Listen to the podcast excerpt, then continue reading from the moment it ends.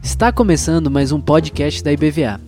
Aqui você encontrará mensagens que edificarão a sua vida e te ajudarão a caminhar com Jesus.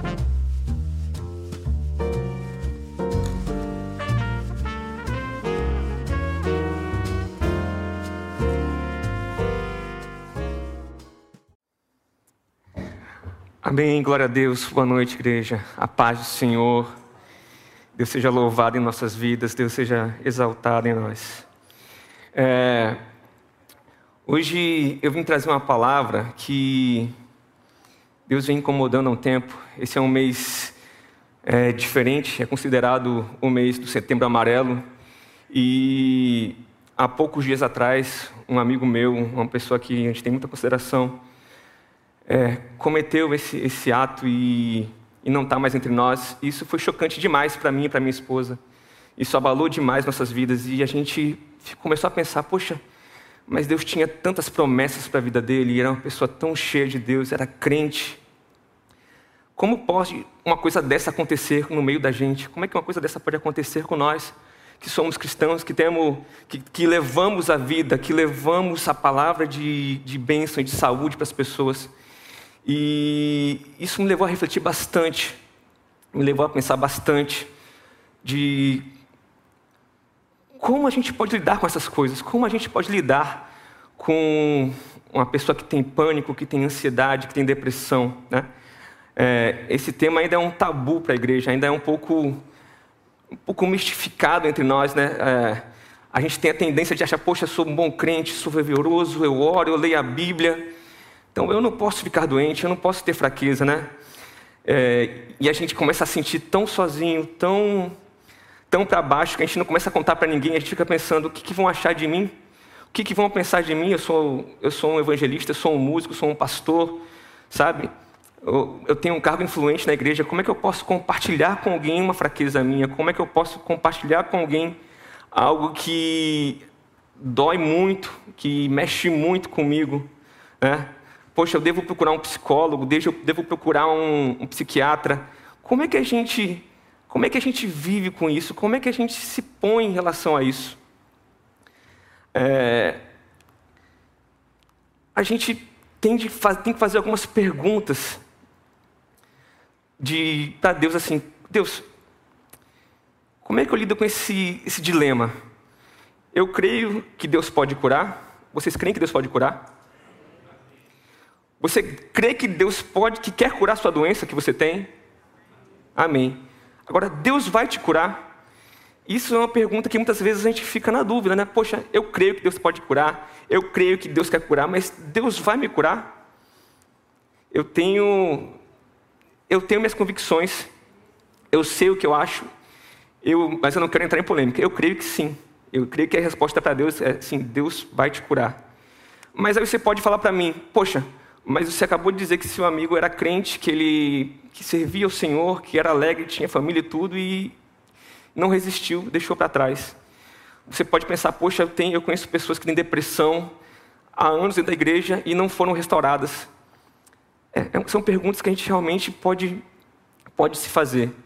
Mas essas perguntas, elas não mudam quem Deus é. Não muda o caráter de Deus. Deus ele continua sendo o mesmo ontem, hoje, sempre. Ele curou, fez milagres, maravilhas há, há milhares de anos atrás, ele continua fazendo maravilhas hoje. E eu posso, com a minha fé, responder: sim, Deus quer te curar, Deus vai te curar. Eu sei que a gente entra aqui com muitas doenças, com muitas coisas, muitas ansiedades, com muitos questionamentos, mas eu creio que Deus quer te curar, que Deus quer trazer cura para você e a quem você representa aqui. E a gente vai é, levantar a palavra de Deus aqui para gerar fé em nós e para a gente crer que Deus ele ainda é o mesmo e pode fazer essas coisas hoje. Eu quero que você levante a expectativa sobre sua vida, sobre o que você pensa, sobre o que você sente em relação a isso. Deus ele tem um propósito para tudo isso e Deus hoje vai falar muito, creio, que Deus trouxe aqui uma palavra de salvação, de alegria para nós.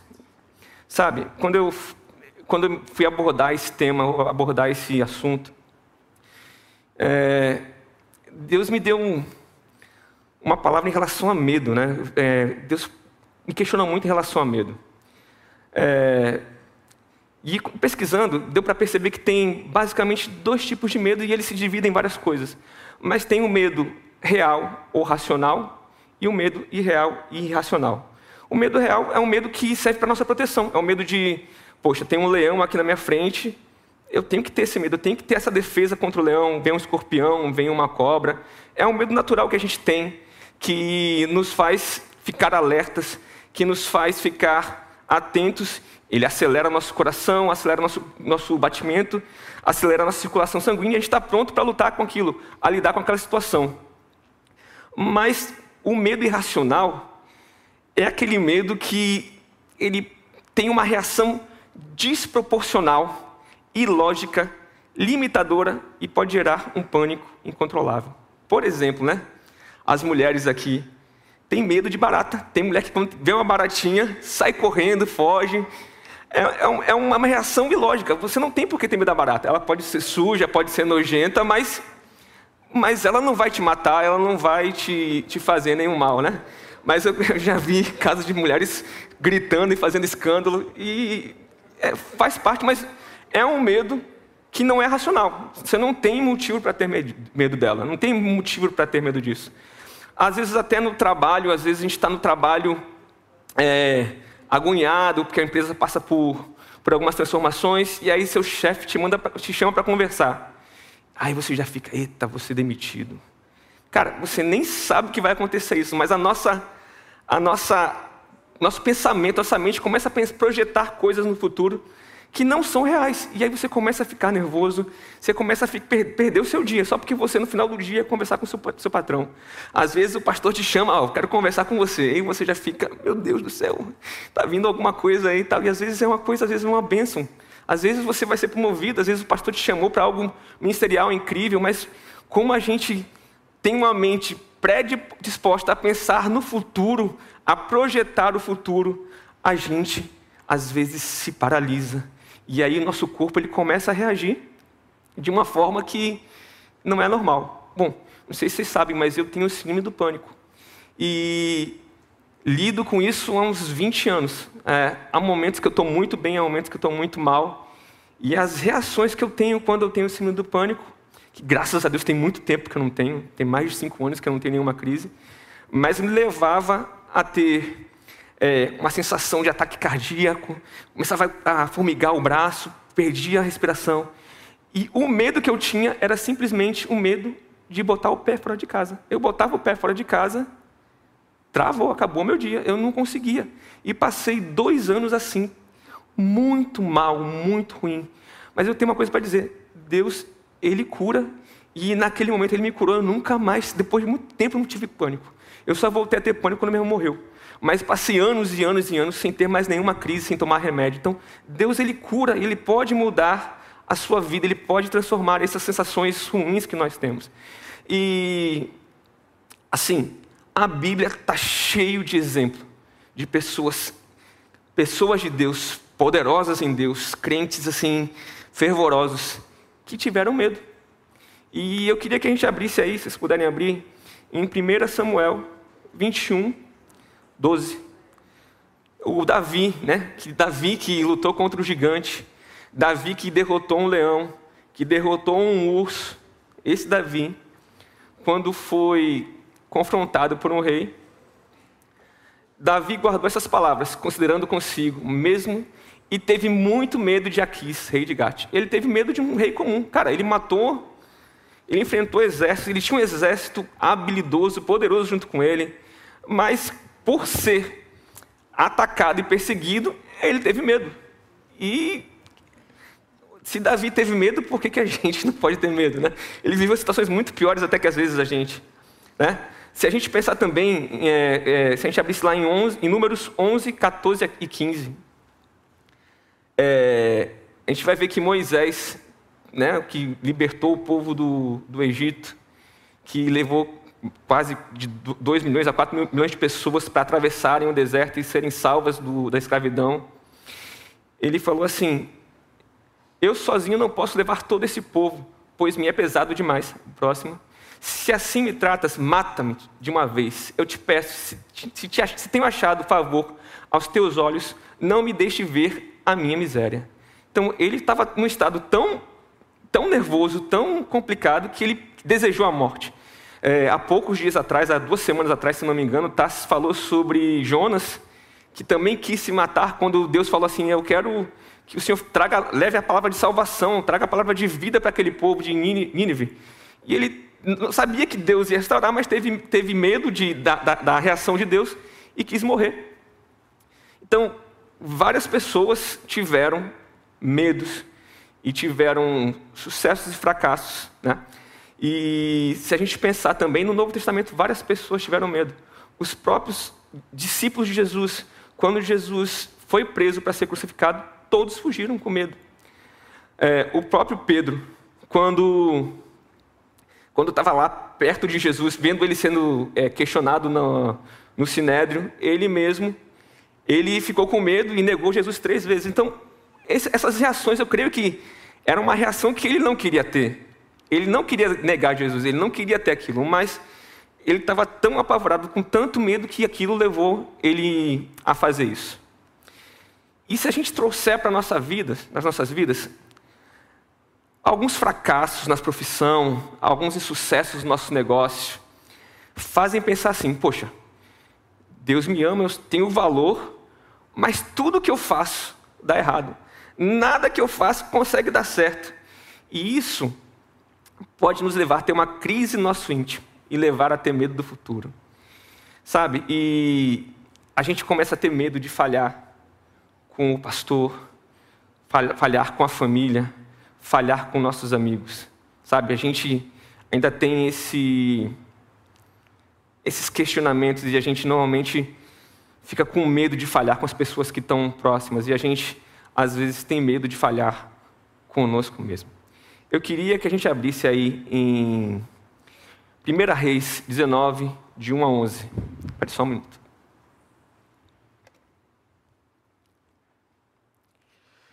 E vou falar de um, de um profeta que muita gente admira, eu mesmo sou um, admiro muito a vida desse profeta. Eu vou falar de Elias. É uma história muito comum é muito conhecida por toda a igreja. Se você é novo convertido, só vou dar um contexto que Elias era um profeta tão usado por Deus que ele falou assim, Deus falou para ele assim, ó, fala para não chover três anos. Ele orou e por três anos não choveu em Israel. Deus depois falou assim, ore de novo e faça chover. Depois de três anos, Israel estava realmente acabado numa seca, em fome. Ele orou e a chuva veio. Só que ele tinha uns reis, dois reis, né? tanto o rei Acabe e Jezabel, eles eram realmente duas pessoas que não temiam a Deus e eram totalmente contrários a Deus e começaram a adorar outros deuses, começaram a adorar Baal, começaram a, tra a trazer a Israel uma coisa que não agradava a Deus. Então, Elias propôs um desafio para esses dois reis. Chame todos esses profetas que acreditam em Baal e façam ele orar por esse, por esse sacrifício que vamos ter aqui. E o Deus que trouxer fogo, queimar o, o, o sacrifício, esse é o Deus verdadeiro. E o, os profetas de Baal passaram horas, horas, horas, horas orando para Baal e nada aconteceu.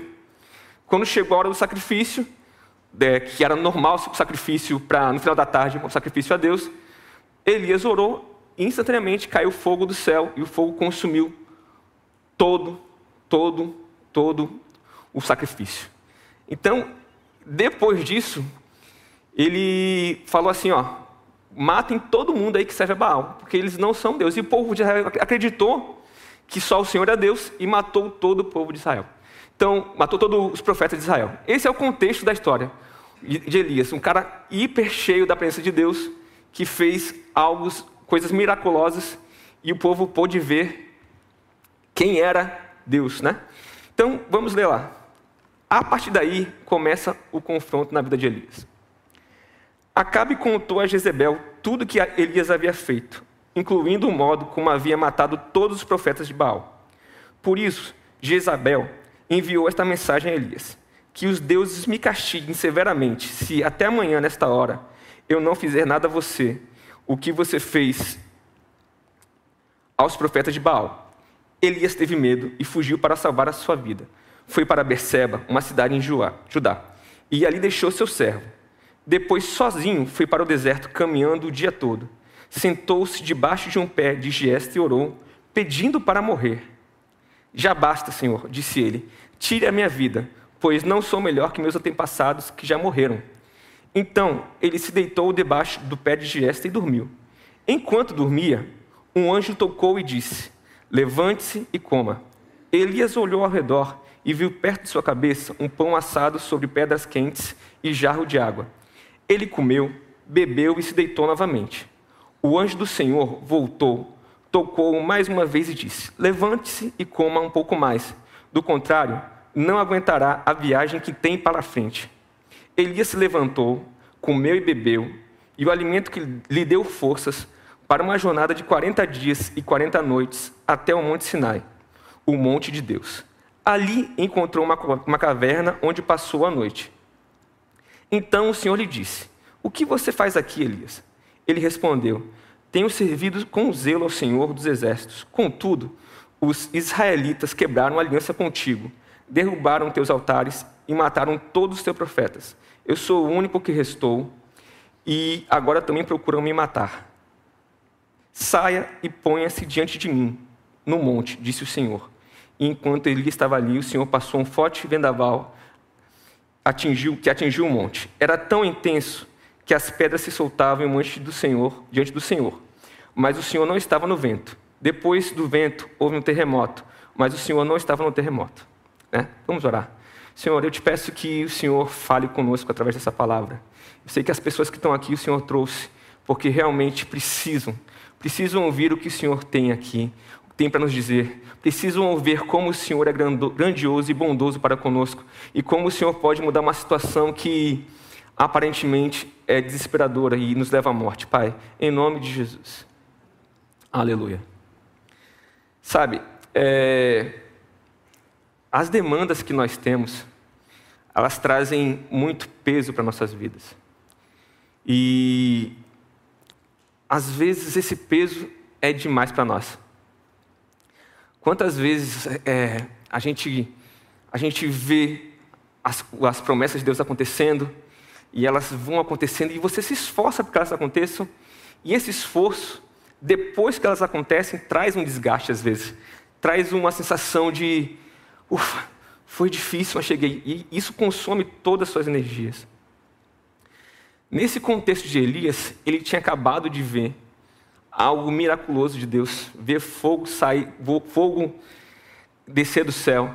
Ele viu boa parte do povo se converter. Mas eu creio que ele esperava que o próprio Acabe e Jezabel se convertessem e voltassem, voltassem atrás. E isso não aconteceu. Por mais que ele esperasse que todo o povo assumisse que o Senhor era Deus, os próprios reis não assumiram isso. E, pelo contrário, o afrontaram e o amedrontaram. E isso entrou no coração dele. Ele ouviu essa palavra, amanhã você vai estar morto, e isso entrou no coração dele e começou a ter medo. E às vezes acontece que a gente começa a sentir peso onde realmente não tem peso. A gente começa a colocar peso em coisas que não são para a gente ter. É, às vezes a cobrança da sua esposa, a cobrança do seu filho, a cobrança do seu trabalho, põem esse peso e te colocam sobre esse medo do futuro. E aí você começa a pensar assim: poxa, eu não dou conta dessa pressão, eu não dou conta desse peso todo, eu não consigo ser perfeito. Então a melhor coisa que eu faço é sair de cena. Eles vão ficar melhor sem mim. Eu não consigo me encaixar, eu não consigo atingir essa expectativa. Às vezes, muitas, muitas vezes, esse é o nosso pensamento é melhor eu me tirar de cena, porque eu não vou conseguir suprir essa expectativa gigante que colocam sobre mim. Sabe? E se a gente começa a observar as etapas do medo, as etapas que Elias passa aqui, a gente vai ver que existe uma sequência de sintomas. E eu queria que a gente observasse, a partir de agora, esses sintomas e você analisasse na sua vida como é que você, se você tem algum desses sintomas, e, e comece a orar diante do Senhor. A primeira coisa que aparece aqui, lá no versículo 3 e 4, ele fala assim, é, só um minutinho.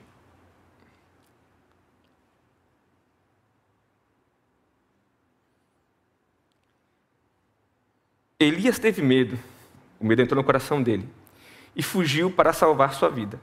Foi para Beceba, uma cidade de Judá, e ali deixou seu servo. Depois, sozinho, foi para o deserto. Então, o primeiro sintoma que tem de um medo exacerbado, de uma depressão, de uma ansiedade, de um pânico, é o isolamento.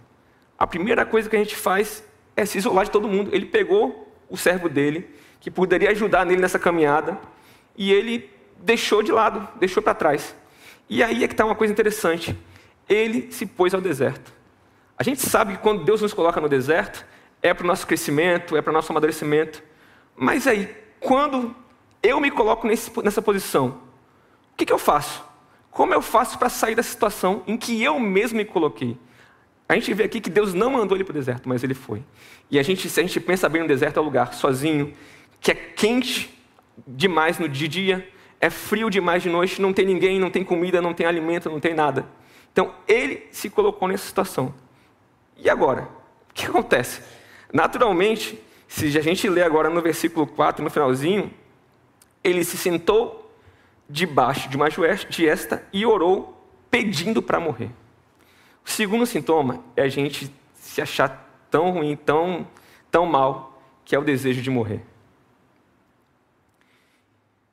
Elias não era capaz mais de suportar passar por mais uma luta. Ele estava tão desgastado com o que aconteceu, estava tão fraco depois que ele não tinha mais capacidade de lutar com aquelas pessoas e desejava morrer para não perder. Na verdade, se ele quisesse morrer de verdade, ele teria ido até a Cabe de Isabel, se entregado, e eles matavam ela. Então, a pessoa que está, às vezes, pedindo para morrer, ela está pedindo socorro. Ela está pedindo, está chamando a atenção, pedindo atenção para ela para que seja liberta disso. Então, Elias aqui, ele, por mais que orou pedindo morrer, ele não queria morrer, ele queria que Deus prestasse atenção nele. E aí é que está uma coisa interessante. Ele pede para Deus morrer, mas ele ainda tem capacidade de orar. Esse é o segundo estágio. Mesmo querendo morrer, ele ainda conseguiu orar e falar: Deus, poxa, eles, esse povo se voltou contra o Senhor, eles não quiseram, não quiseram é, se voltar para o Senhor tira-me sua vida, minha vida. Eu não sou melhor nem que os profetas anteriores a mim. Eu não sou melhor que eles. Então, me leva logo para não, ver, se, não ver essa, essa derrota. Né? Então, ele ainda teve capacidade de orar. Mas, aparentemente, Deus estava em silêncio. Deus não falou nada para ele aqui. Deus, ele simplesmente continuou. Nesse ponto da história, no versículo 5, ele já esgotado fisicamente, e emocionalmente, a primeira reação que ele tem é deitar e dormir. A pessoa, quando está com um grau tão alto de ansiedade, depressão ou pânico, ela não quer sair da cama, ela quer ficar deitada e, e quer ficar paralisada naquele lugar. Mas eu não quero focar nas coisas ruins que Elias passou, eu quero focar, como o pastor falou de manhã, focar nas palavras de bênção e de salvação. Mesmo Elias sem capacidade mais de, de orar, de, de fazer nada, Deus supre as suas necessidades. Mesmo você sem capacidade de orar, de pedir, de se levantar da cama, se ainda bem agoniado, bem prostrado, Deus ainda supre a vida dele de maneira muito, muito sobrenatural. Vamos ler aí versículos 5 e 6. Então ele se deitou debaixo do pé de Giesta e dormiu. Enquanto dormia, um anjo tocou e disse: Levante-se e coma. Elias olhou ao redor e viu perto de sua cabeça um pão assado sobre pedras quentes e um jarro de água. Ele comeu, bebeu e se deitou novamente. É, Elias não estava bem. Imagine se um anjo vem aqui, você está com fome, está com sede, um anjo aparece aqui e te dá todo o alimento, te dá comida, te dá água, e você nem consegue ver a grandeza de Deus. Às vezes a depressão, a ansiedade nos deixa tão cegos que a gente não consegue ver que Deus está suprindo nossas necessidades. Deus está cuidando da gente mesmo quando nós estamos em profundo vale. Sabe? É, engraçado que a gente já está no terceiro nível, né? Isolamento. Depois do isolamento, tem a vontade de morrer. E aí a vontade de morrer piora, mas a gente começa a ver que Deus ainda continua é, cuidando de você. É incrível ver que depois que ele volta a dormir, Deus percebe para onde ele está indo, percebe o caminho que ele vai, vai tomar. E mesmo ele desgastado é, e prostrado, Deus manda de novo um anjo, só que agora o anjo fala com ele: Ó, come e bebe, porque o caminho que você vai tomar é muito longo e você precisa de forças. Mas Elias apesar dele estar tá indo aqui, se você ler o texto, ele está indo para um monte de Deus. Mas do jeito que ele chega lá, você tem, tende a pensar que ele está fugindo mais, a, mais ainda para perto de Deus, mas querendo se livrar de tudo que está acontecendo ao redor dele. Ele está querendo deixar tudo para trás e, ir, indo para frente. Deus percebendo esse caminho que ele estava tomando, ele fala assim: ó, come, bebe e segue para onde está querendo ir. Sabe? A, de, a depressão é algo devastador e pode levar a gente por caminhos tortuosos e longos e que a gente mesmo está tomando. Eu quero desafiar você a enxergar em que, em que lugar desse trajeto de Elias, que Elias está, você está. Em que trajeto, em que caminho você está se colocando aí. Sabe? Indo já para o final, é, a gente tem algo maravilhoso da parte de Deus. No fundo da caverna, Deus pergunta para Elias: O que você faz aí? Por que você está nesse lugar? Sabe, quando Deus me deu essa pregação, ele falou assim: o nome é Do que você tem medo? Se você olha durante toda a Bíblia, toda a Bíblia, a, a resposta para essa pergunta é: não temas, seja forte e corajoso. Agora, incrivelmente, Deus em nenhum momento falou com Elias: seja forte e corajoso, não temas. Ele fala assim: sai de onde você está. Sai desse lugar, eu não te coloquei aí. Sai para fora. Sai desse lugar que está tá te dando medo, que está te deixando apavorado. Sai, toma um pequeno passo, você vai precisar só se esforçar. Sai da caverna, põe para fora. E enquanto Elias está saindo para fora da caverna, ele, ele ainda ouve algumas coisas ruins, ele ouve é, é, tempestade forte, ainda vê fogo acontecendo, ele ainda tem resquícios das coisas que estavam dando medo a ele. Mas a partir do momento que ele se pôs a sair da caverna, que ele se pôs a andar para encontrar Deus onde está, ele começa a perceber Deus de novo. Sabe? Ele ainda se lamoria, Deus, mas é, aquele povo continua e fala assim: Elias, sai para fora, que eu vou te mostrar algo que ainda tem para fazer na sua vida. Ainda não acabou o seu caminho, esse não é o fim da sua cruzada, esse não é o seu fim, é apenas mais uma etapa que você, uma etapa que você vai vencer e vai seguir à frente. Às vezes você está com o ministério morto, às vezes você está com seu trabalho se acabando e você fala assim: sai para fora desse estado, vem, me busca, se enche de mim, se enche da minha, minha presença, que eu tenho ainda grandes promessas, grandes e promessas valiosas para a tua vida. Eu queria que a gente se levantasse agora, eu queria que a banda estivesse aqui, e queria que você, que por acaso se encontrou em um desses estágios, às vezes você está no primeiro estágio, que é um estágio ainda de, de medo, o medo está batendo, a insegurança com o futuro, insegurança com algumas coisas, às vezes você ainda está com inseguro, e esse estado, né, ainda posso dizer assim para você: não temas, seja forte e corajoso. Às vezes você está com medo de morrer, ainda está tá entrando em pânico. Ainda te digo, não temas, seja forte e corajoso. Sabe, às vezes na sua trajetória você está indo para longe, um caminho distante que Deus quer. Você sabe que o caminho é ao contrário, mas está indo para longe do caminho que Deus te quer. Ainda te digo, não temas, não temas, não tenha medo, Seja forte e corajoso. Mas se você está num desses estados mais profundos de depressão, de ansiedade, de pânico, eu acho que hoje Deus tem uma palavra para você. Sai para fora.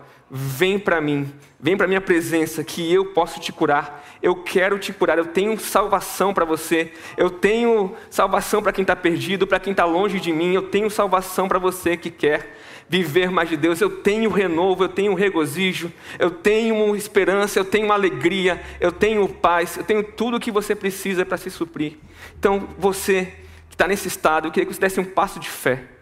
Sai dessa caverna, vem para frente aqui, que o pastor Marcos vai orar por você, que vai trazer a palavra de vida, de salvação, de sair desse estado, dessa caverna que você está preso. Aleluia.